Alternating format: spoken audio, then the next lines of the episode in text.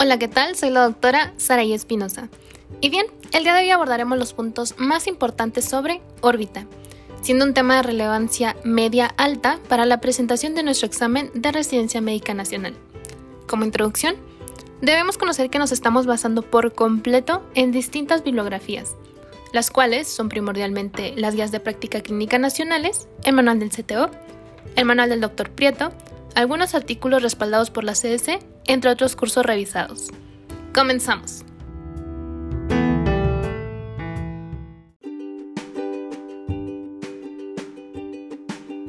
Órbita. Comenzamos con enoftalmos, que es el desplazamiento del globo ocular hacia atrás. Es poco frecuente y puede ser debido a atrofia de la grasa orbitaria secundaria a la edad o algún traumatismo o bien una infección. También pueden aparecer en fracturas del suelo o de la pared interna de la órbita, en las que parte del contenido orbitario se introduce en el seno maxilar o etmoidal, respectivamente.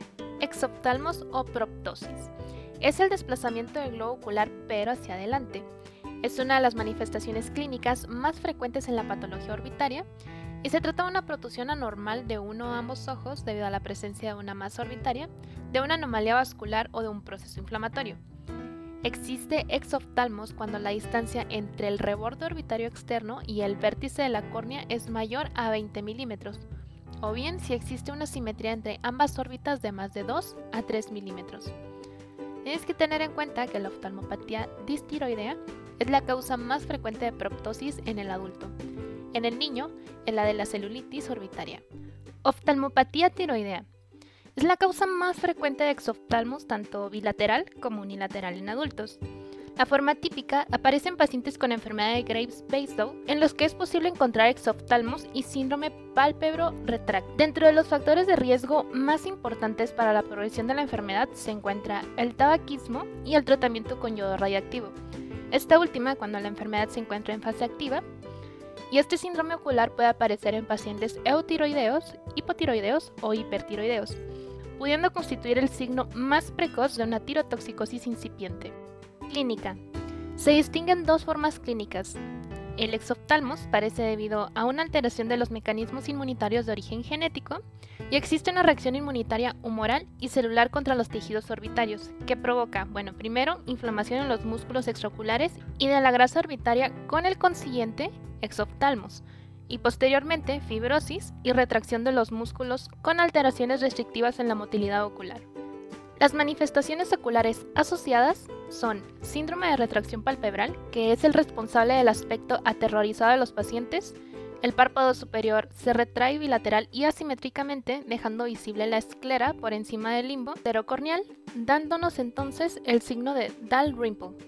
Nuestra siguiente manifestación son las alteraciones de la motilidad palpebral desde la disminución del parpadeo hasta la inmovilidad completa de los párpados. También alteraciones pigmentarias situadas en los párpados y finalmente otro tipo de alteraciones pueden ser las conjuntivales como hiperemia y quemosis, de la motilidad ocular, del nervio óptico, esto por aumento del volumen orbitario puede producirse una compresión del nervio óptico y provoca, por lo tanto, edema de papila y atrofia óptica, que vendría siendo la neuropatía óptica distiroidea retinianas como ingurgitación venosa y hemorragias. Diagnóstico. Se realiza por los signos clínicos ya descritos y por exploraciones complementarias como la exoftalmometría, que es la medida de la protusión ocular, y la radiología, aquí para notar el incremento de la densidad de los tejidos blandos. El engrosamiento del vientre de algunos músculos extraoculares, apreciado sobre todo en la TAC, en la resonancia magnética y en la ecografía orbitaria. Y finalmente la analítica sistémica. Tratamiento. El tratamiento se rige dependiendo de la fase en la que se encuentra el paciente, que puede ser ya sea activa o inactiva, y pueden ir de leve, moderado a severo. En la fase activa, la base de tratamiento son los esteroides sistémicos en bolos y posteriormente de mantenimiento. Pueden ir acompañados de inmunosupresores y en casos de mala respuesta se puede dar tratamiento con radioterapia. En la fase inactiva, en los casos moderados o severos, se puede optar por una intervención múltiple que implica cirugía de párpados para corregir la retracción palpebral, cirugía de estrabismo y la descompresión orbitaria. Dentro de las medidas generales se requiere el uso de lubricantes para evitar úlceras corneales, esteroides tópicos para la inflamación conjuntival e hipotensores oculares en caso de hipertensión intraocular. Ya teniendo todo este antecedente, pasamos a celulitis orbitaria, que recordemos que es una inflamación aguda de los tejidos orbitarios de etiología infecciosa, generalmente propagada desde los senos paranasales o de infecciones o heridas en la piel periocular. La afectación se presenta con un inicio rápido, ataque al estado general, fiebre, dolor y afectación de la visión. Más frecuente sobre todo en la infancia en la que suele provenir del seno etmoidal. Los gérmenes más habituales son Staphylococcus aureus, Streptococcus y Haemophilus influenzae. Clínica. Hay que distinguir dos tipos de celulitis. Tenemos de entrada la preceptal, que es en la que la inflamación afecta solo al tejido palpebral subcutáneo, sin alteración de la motilidad ni de la agudeza visual. Y la orbitaria, que es la más grave y es en la que existe compromiso de las estructuras de la órbita. Probablemente la celulitis orbitaria constituye la causa más frecuente de exoftalmos en la infancia. Cursa con exoftalmos unilateral importante de rápida instauración axial y no reductible, excepto cuando la celulitis es preceptal. Edema palpebral inflamatorio, quemosis conjuntival, alteración de la motilidad ocular, dolor periocular que aumenta con la movilización y al presionar, y alteraciones de la visión. La afectación general es moderada, es una enfermedad grave que puede dar lugar a trombosis del seno cavernoso. Tratamiento. El tratamiento se realiza con antibióticos intravenosos e ingreso hospitalario. No obstante, el manejo de la tipo preceptal es con antibióticos bioral de manera ambulatoria, pero con vigilancia estrecha. Pasamos entonces a tromboflebitis del seno cavernoso. Esta es una complicación grave de infecciones orbitarias y de otras infecciones regionales, como por ejemplo en el caso del oído, de senos paranasales, garganta, dientes o furúnculos faciales. ¿Qué clínica vamos a encontrar aquí? Es un cuadro de instauración violenta con exoftalmos rápidos, axial y grave, que con frecuencia se hace bilateral. Asimismo, hay edema de párpados y de raíz nasal, quemosis conjuntival, parálisis ocular parcial o total del tercer, cuarto o sexto par craneal y dolor ocular más tolerable al presionar el globo, y regional por afectación del trigémino. El paciente presenta afectación general grave con fiebre, taquicardia y posible propagación a meninges. Por dicho motivo, es necesario hacer punción lumbar ante la sospecha de tromboflebitis. Tratamiento. Antibiótico-terapia precoz y enérgica, haciendo cultivos de nasofaringe, de conjuntiva y amocultivo. Pasemos ahora a fístula carótido cavernosa es la rotura de la arteria carótida interna o de sus ramas dentro del seno cavernoso, creándose una fístula arteriovenosa con gran aumento de presión en el seno que se transmite a todas las venas que llegan al mismo, especialmente las orbitarias, con gran dilatación venosa en el territorio y robo de sangre a la arteria oftálmica.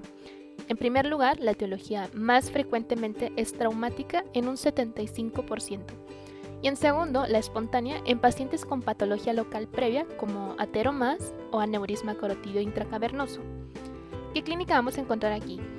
Cuando la sangre arterial fluye hacia el interior de las venas oftálmicas se producen manifestaciones oculares debido a estasis venosa y arterial, sobre todo en los alrededores y la órbita, con un aumento de la presión venosa epiescleral y la disminución del flujo sanguíneo en los pares craneales en el interior del seno cavernoso. Nuestra clínica dependerá muchísimo de la cuantía de la fístula, ya sea de alto o bajo flujo. Cursa con exoftalmos axial de instauración rápida, pulsátil, con vasos epiesclerales perilímbicos muy congestivos, que se dice también en cabeza de medusa, y dilatación venosa retiniana. Es muy característico el aumento del apío producido por el incremento de la presión venosa epiescleral, y a veces aparece oftalmoplegia y soplo en el lado afecto. El paciente nos va a referir dolor, diplopía, déficit visual y percepción de ruido pulsátil intracraneal. En el caso de las de bajo flujo son cuadros mucho menos llamativos. Tenemos que recordar también que la triada clásica de la fístula carótido cavernosa es proptosis pulsátil, quemosis conjuntival y soplo rítmico de la cabeza, subrayale. También que es típico que las fístulas arteriovenosas nos den una aparición de exoftalmos pulsátil. Ahora, ¿qué tratamiento vamos a instaurar? Bueno, depende del flujo de la fístula, pero en líneas generales se realiza la observación, ya que suelen resolverse espontáneamente, sobre todo en las traumáticas. Si no es así, entonces el tratamiento será neuroquirúrgico o bien también puede ser posible realizar una embolización intravascular. Para la hemorragia orbitaria, aquí los pacientes presentan exoftalmos casi instantáneo unilateral sin otras manifestaciones, Pueden aparecer tras anestesia retrovulvar o después del sangrado de malformaciones vasculares. Tumores orbitarios. Cuando estos son mayores a un centímetro provocan exoftalmos y diplopía. Hablando particularmente de los tumores orbitarios infantiles, tenemos de entrada los gliomas del nervio óptico. Histológicamente son benignos, son amartomas, pero de comportamiento a veces agresivo por afectar al quiasma, a la región hipotalámica o bien al tercer ventrículo. El 30% de los casos aparecen en el contexto de una neurofibromatosis tipo 1 y provocan exoftalmos y aumento de tamaño en los agujeros ópticos. Otro de los tumores puede ser un rhabdomiosarcoma. Estos son muy malignos, producen exoftalmos de rápida evolución y signos inflamatorios. El tratamiento es la asociación de radioterapia y quimioterapia. Tenemos también los tumores quísticos que son benignos, se encuentran presentes desde el nacimiento, provocan exoftalmos o protuyen a través de la conjuntiva. Los más frecuentes son los quistes dermoides. Finalmente, los tumores metastásicos, entre los más habituales están las metástasis del neuroblastoma, el sarcoma de Ewig y del nefroblastoma. Ahora, los tumores orbitarios del adulto. Tenemos los tumores vasculares, que son angiomas cavernosos, son de carácter benigno y suponen la causa más frecuente de exoftalmia tumoral en el adulto. Los tumores linfomatosos originados en el tejido linfoide conjuntival están formados, pues, claro, por linfocitos B, pero en este caso son malignos. Los malignos, primariamente orbitarios de mayor frecuencia, y el tratamiento es radioterápico. Los meningiomas son propagados o originados en las vainas del nervio óptico, son benignos histológicamente pero difíciles de tratar por la localización que manejan, la extensión que suelen tener y el carácter tan recidivante. El tratamiento es quirúrgico. Tumores propagados desde los senos paranasales. Pueden ser mucoceles, que son benignos, osteoma, que son benignos, epiteliomas, que son malignos. Y bueno, el tratamiento es quirúrgico junto con ORL. Tumores derivados de la glándula lagrimal. Existen dos variantes.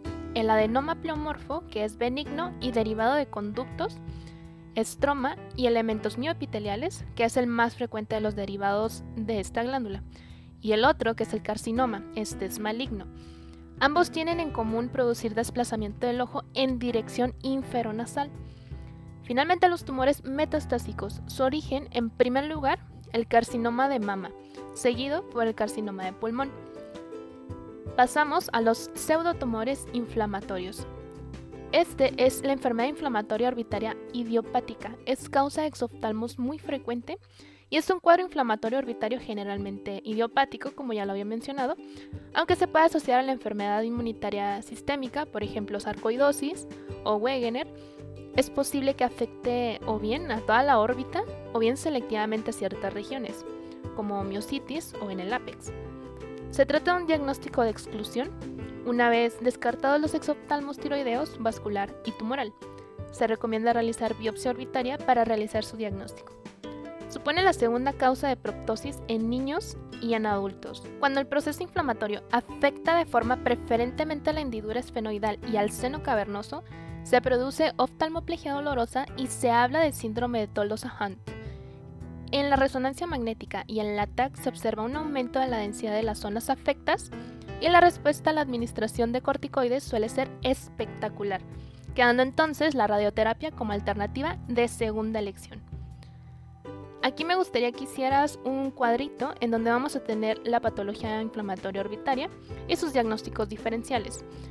Vas a poner cuatro columnas en donde vamos a acomodar síntomas, celulitis preceptal, celulitis orbitaria y trombosis del seno cavernoso.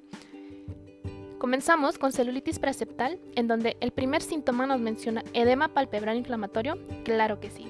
Exoftalmos, no hay. Dolor local a la presión, sí existe. Dolor y alteración de los movimientos oculares, no. Disminución de la agudeza visual no se afecta. Repercusión general es muy leve. Para la celulitis orbitaria, el edema palpebral inflamatorio existe, los exoftalmos existen, pero es unilateral. Dolor local a la presión muy importante. Dolor y alteración de los movimientos oculares sí existen. Disminución de la agudeza visual afecta y repercusión general moderada. Finalmente, para trombosis del seno cavernoso, existe edema palpebral inflamatorio, existe exoftalmos, pero en este caso es bilateral. El dolor local a la presión es tolerable, el dolor y alteración de los movimientos oculares está presente, disminución de la agudeza visual está afecta y la repercusión general es muy grave.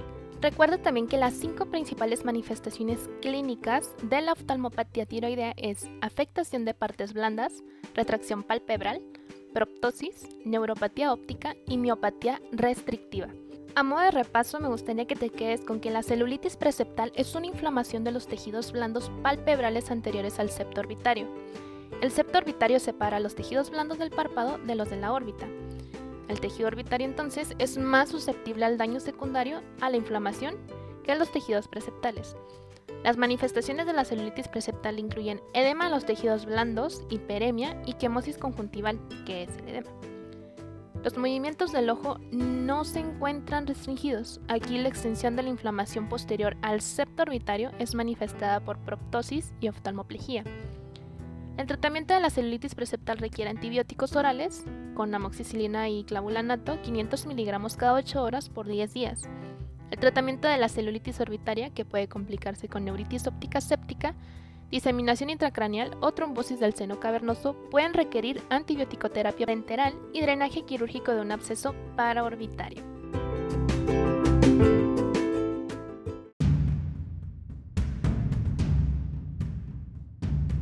Pasamos con nuestra parte más esperada del episodio, que son nuestras perlas en A.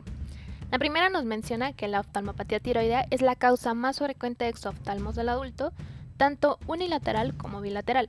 En los niños es la celulitis orbitaria. La oftalmopatía tiroidea cursa con exoftalmos, retracción palpebral y alteraciones de la motilidad. Los pacientes pueden ser hipo, EU o hipertiroideos. Los casos moderados o graves se tratarán con corticoides.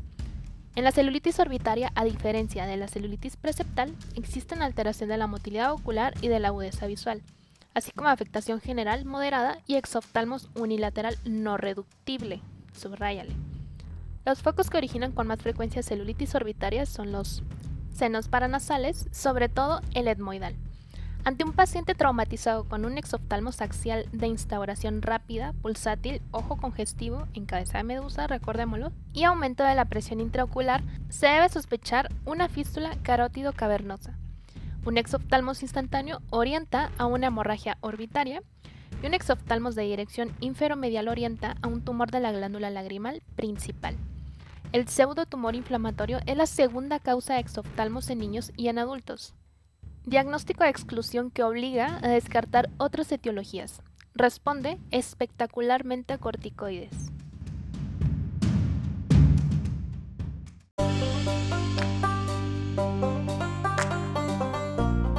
Pasamos con nuestros casos clínicos. El primero nos menciona Paciente femenino de 38 años de edad acude a nuestra consulta con un cuadro de exoftalmos axial de varias semanas de evolución, afectando fundamentalmente a su ojo derecho. En la exploración nos llama la atención una conjuntiva con síntomas discretos de hiperemia y edema, una queratitis de carácter punteado en tercio inferior corneal y también sospechamos una retracción palpebral al observar cómo el borde del párpado superior se encuentra por encima del limbo, permitiéndonos visualizar la esclerótica. La paciente no manifiesta disminución de visión ni alteraciones tipo visión doble y su presión intraocular está dentro de la normalidad. ¿Cuál de los siguientes diagnósticos le parece el más compatible con el cuadro? Número 1. Tumor intraocular. Número 2. Tumor intraorbitario. Número 3. Pseudotumor inflamatorio. O número 4. Orbitopatía distiroidea. La respuesta correcta es Exacto, compañeros, orbitopatía distiroidea. Nuestro segundo caso clínico nos menciona en un paciente que presenta en ojo derecho exoftalmos directo pulsátil, varices conjuntivales, tensión ocular de 24 milímetros de mercurio, recordemos que lo normal es menos de 20, estasis venosa y papilar en el fondo de ojo. ¿Cuál sería su diagnóstico? Número 1, tumor orbitario intracónico. Número 2, oftalmopatía tiroidea. Número 3, fístula carótido cavernosa. Y número 4, pseudotumor orbitario. La respuesta correcta es... Muy bien, fístula carótido cavernosa. Nuestro tercer caso clínico es un paciente de 10 años de edad que refiere tumefacción y dolor ocular unilateral, malestar general y fiebre de 39 grados centígrados de 3 días de evolución. En la exploración se objetiva exoftalmos unilateral, movilidad ocular dolorosa, diplopía e intenso edema palpebral. En la analítica aparece marcada leucocitosis y aumento de la velocidad de sedimentación. ¿Cuál sería el diagnóstico más probable? Número 1. Enfermedad de Graves oftálmica. Número 2. Pseudotumor orbitario. Número 3. Celulitis orbitaria. O número 4. Rhabdomiosarcoma con necrosis tumoral. La respuesta correcta es... Exacto, compañeros, celulitis orbitaria, está del libro. Nuestro siguiente caso nos dice, paciente de 45 años de edad, desde hace unos meses ha notado un cambio en su mirada. Está muy nerviosa la paciente, también cursa con diarrea y palpitaciones. En ocasiones tiene visión doble y presenta sensación de cuerpo extraño cuando está en ambientes secos. Con respecto al diagnóstico más probable, ¿cuál sería? Número 1, oftalmología estiroidea. Número 2, pseudotumor orbitario. Número 3, metástasis de cáncer de mama a ambas órbitas. Número 4, dermatomiositis. La respuesta correcta es... Exactamente, compañeros. Oftalmopatía distiroidea. Su siguiente caso nos menciona, es una paciente de 19 años de edad con vida sexual activa que utiliza anticonceptivos orales como método de planificación familiar. Acude a urgencias por presentar cefalea a dos horas de evolución acompañada de fiebre, diplopía y edema palpebral bilateral. A la exploración física se denota parecia del sexto par craneal izquierdo. ¿Cuál es el diagnóstico más probable en este caso? Número 1. Cuadro infeccioso de vías aéreas superiores. Número 2 tromboflebitis del seno cavernoso. Número 3, fístula carótido cavernosa. O número 4, tumor orbitario intracónico. La respuesta correcta es... Muy bien, tromboflebitis del seno cavernoso. Pasamos a nuestro siguiente caso que nos menciona que acude un paciente masculino de 18 años de edad de complexión delgada, acompañado de su madre por presentar dolor ocular desde hace 5 días con dificultad para cierre palpebral y acompañado de sudoración ocasional. El paciente niega intolerancia al calor o evacuaciones diarreicas. ¿Qué padecimiento puede diagnosticarse a nivel oftálmico? Número 1. Síndrome de Dalrymple. Número 2. Oftalmopatía distiroidea. Número 3. Pseudotumor inflamatorio. Y número 4. Celulitis orbitaria. La respuesta correcta es Exacto, compañeros. Oftalmopatía distiroidea. Pasamos a nuestro último caso que nos menciona que es un paciente masculino de 9 años de edad traído por su madre a urgencias por dolor en ojo derecho acompañado de fiebre de 38.5 grados centígrados, de 3 días de evolución posterior a viaje de campamento.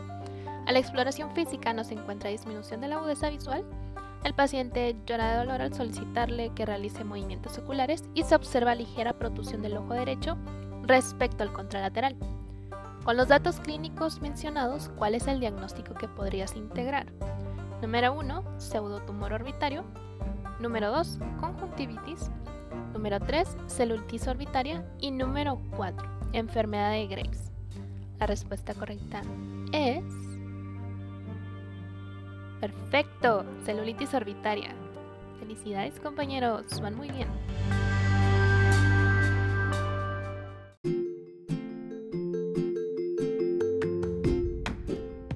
Con esto daríamos por terminada nuestra revisión del tema.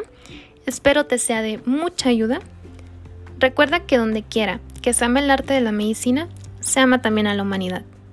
Platón. No olvides seguirme en mi cuenta de Instagram, arroba md.espinosamx, donde podrás accesar a una liga de descarga de mayor material para tu estudio, ya sea que seas médico en formación, médico interno, o te estés preparando para el examen nacional. Recuerda que el acceso a la información debe ser para todos como gremio médico. Si te gustó el capítulo, compártelo con tus colegas y nos vemos en el siguiente episodio.